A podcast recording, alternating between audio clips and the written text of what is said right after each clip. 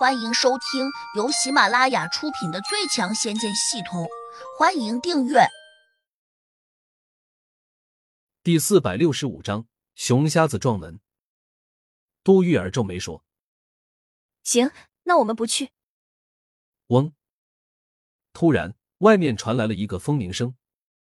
胡杨转头用神识瞄了一下，发现这个震荡着的声音是从洞门处传来的。这个老家伙居然用法术打门，有点嚣张。胡杨脸色一沉，顿时有点生气。昨天夫人说过，天岭大峡谷都归他们管，这里面所有的人都得听他们的。为何有人敢来撞门呢？杜玉儿一点也不害怕，只是感到很困惑。他们可能知道土地老头和夫人出去了，所以他们才敢公然过来撞门。胡杨解释说：“那怎么办？”洞门只怕禁不住撞，要是他们撞进来了，可就麻烦了。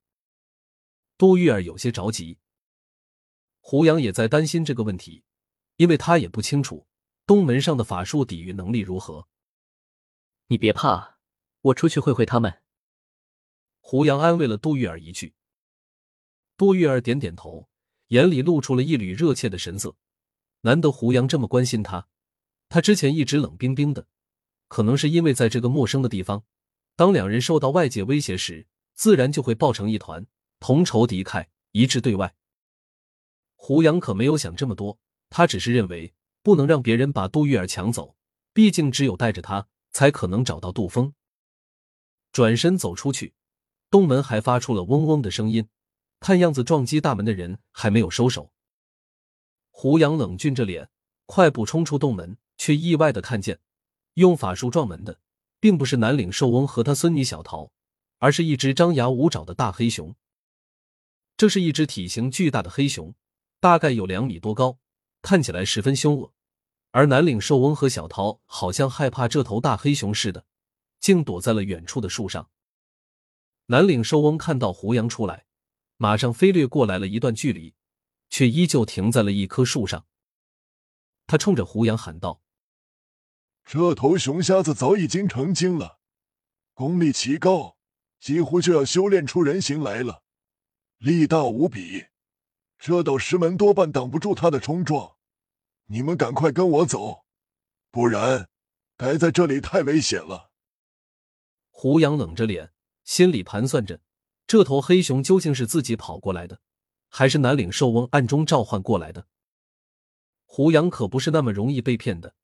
今天天灵土地和他夫人刚走，马上就有黑熊过来捣乱。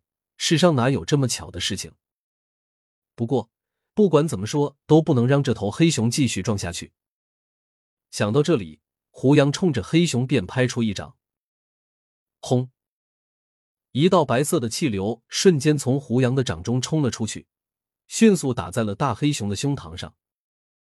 只听得“砰”的一声大响，大黑熊直立着的身子摇晃起来。但却没有倒下去，并且胡杨这次几乎用了八成力道的的一掌，竟然对大黑熊没有构成什么威胁。足见这头大黑熊皮坚肉厚，十分霸道。看到这一幕时，胡杨微微吃惊，这才判断出来，这头黑熊的力量可能不比自己差。换言之，这是一头足以抵抗六级地灵进攻的蛮兽。南岭寿翁看见胡杨出手后。赶紧又大叫道：“小哥，你别激怒他，这畜生十分厉害，正面较量，你断断不是他的对手。”小桃也在大声的喊：“胡大哥，你快跑，别招惹他！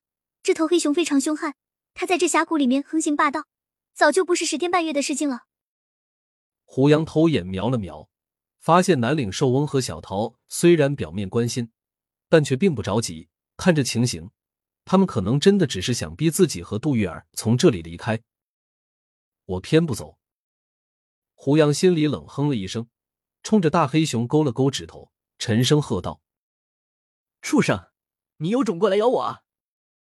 大黑熊既然修炼到了这一步，自然通灵智性，对于人类的语言，他完全不会陌生。他冲着胡杨龇牙咧嘴，目露凶光。却没有扑上来，而且他还突然往南岭寿翁那边转头看了一眼，似乎在征求意见。南岭兽翁咳嗽了一声，眼里有些愠怒，好像不满意大黑熊的行动。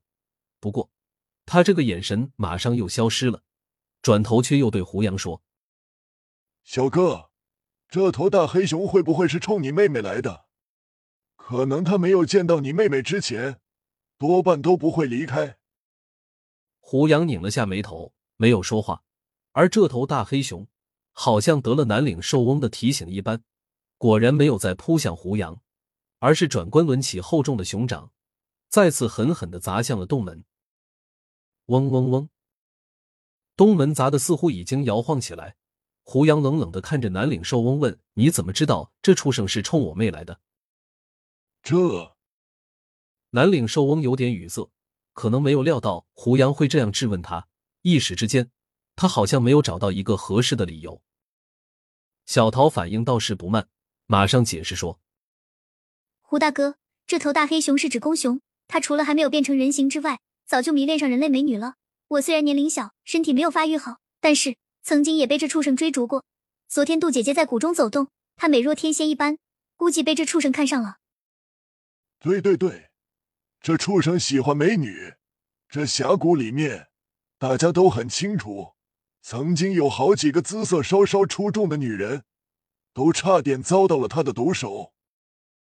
南岭兽翁赶紧附和着说：“胡杨无语，你们这是在唱双簧吧？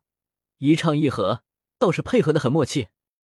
我今天偏不让你们如意。”想到此，胡杨转身便走向了大黑熊，沉声喝道：“畜生！我数三下，你要是再不滚蛋，那我就对你不客气了。”黑熊转头。轻蔑的瞅了胡杨一眼，回转前臂，又狠狠的砸向了洞门。轰隆！洞门上再次发出一声巨响，地下跟着震动，好像洞门马上就要撑不住了。胡杨大怒，这畜生分明就是在挑衅自己，不给他一点颜色瞧瞧，他真以为自己是只病猫？本集已播讲完毕。请订阅专辑，下集精彩继续。